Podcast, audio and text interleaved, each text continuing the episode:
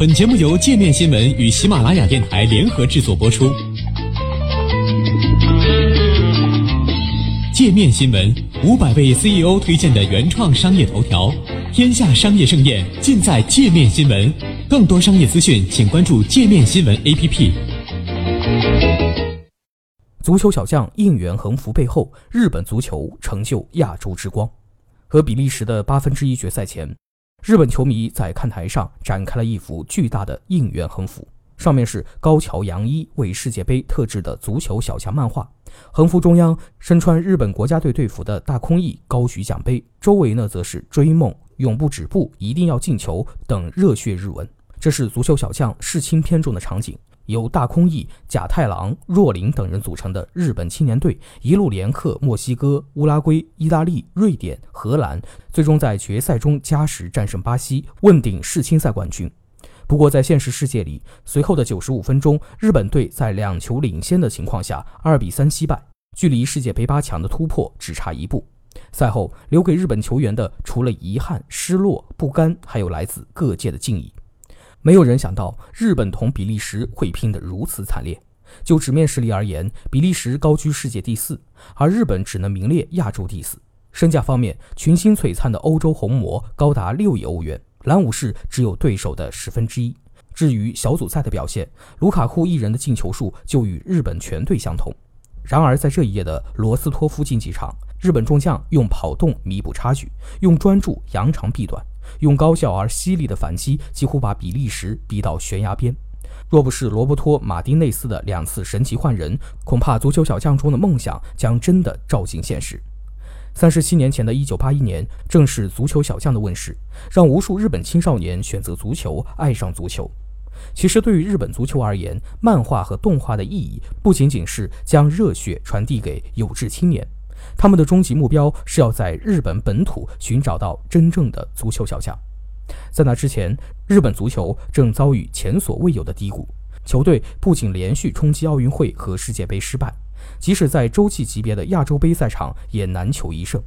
相比之下，作为日本国球的棒球在国际赛场风头正劲，也吸引了更多年轻人的关注，这几乎把日本足球进一步推向深渊。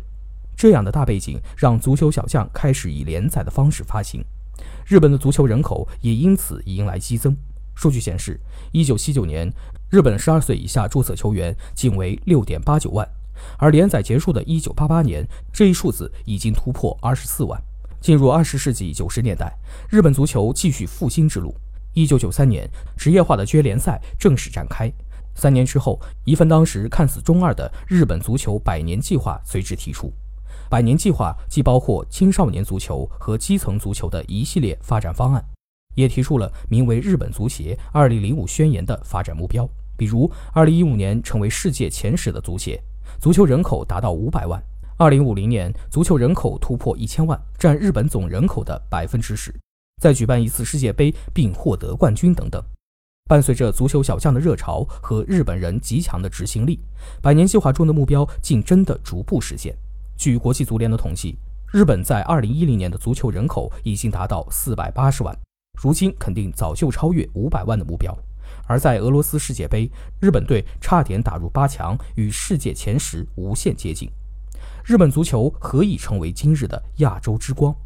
其实半年前结束的全日本高中联赛已能说明一切。座无虚席的看台，如火如荼的助威阵势。林林总总的赞助商广告牌，堪称职业联赛的配套设施，以及决赛的四万多名现场观众，日本高中足球的关注度可见一斑。自1917年起，全日本高中联赛以每年一届的形式举办，至今已走过96届。48支参赛球队中，除首都东京拥有两个名额外，日本其余46个道府县各占据一个名额。因此，全日本的四千零九十三支高中球队要通过预选赛争夺所在道府县的一个名额，入围的四十八队再以单败淘汰的方式角逐正赛，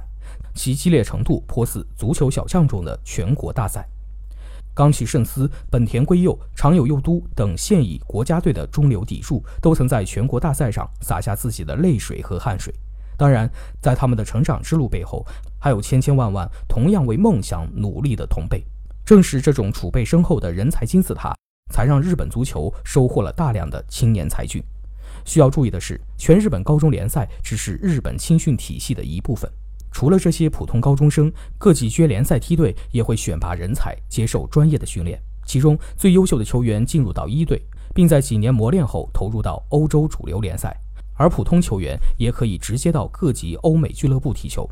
本届世界杯的二十三人名单中，日本队有多达十五人在欧洲主流联赛效力，而在对阵比利时的八分之一决赛，首发十一人更是只有昌子元一人效力于本国联赛。其他球员则多为五大联赛的主力，英超的冈崎慎司、吉田麻也，西甲的前贵士柴崎岳，德甲的香川真司、大破永野、长谷部诚，法甲的酒井宏树、川岛永嗣。另据日本媒体报道，目前效力于海外各级联赛的日本球员多达三百零五人，堪称亚洲之最。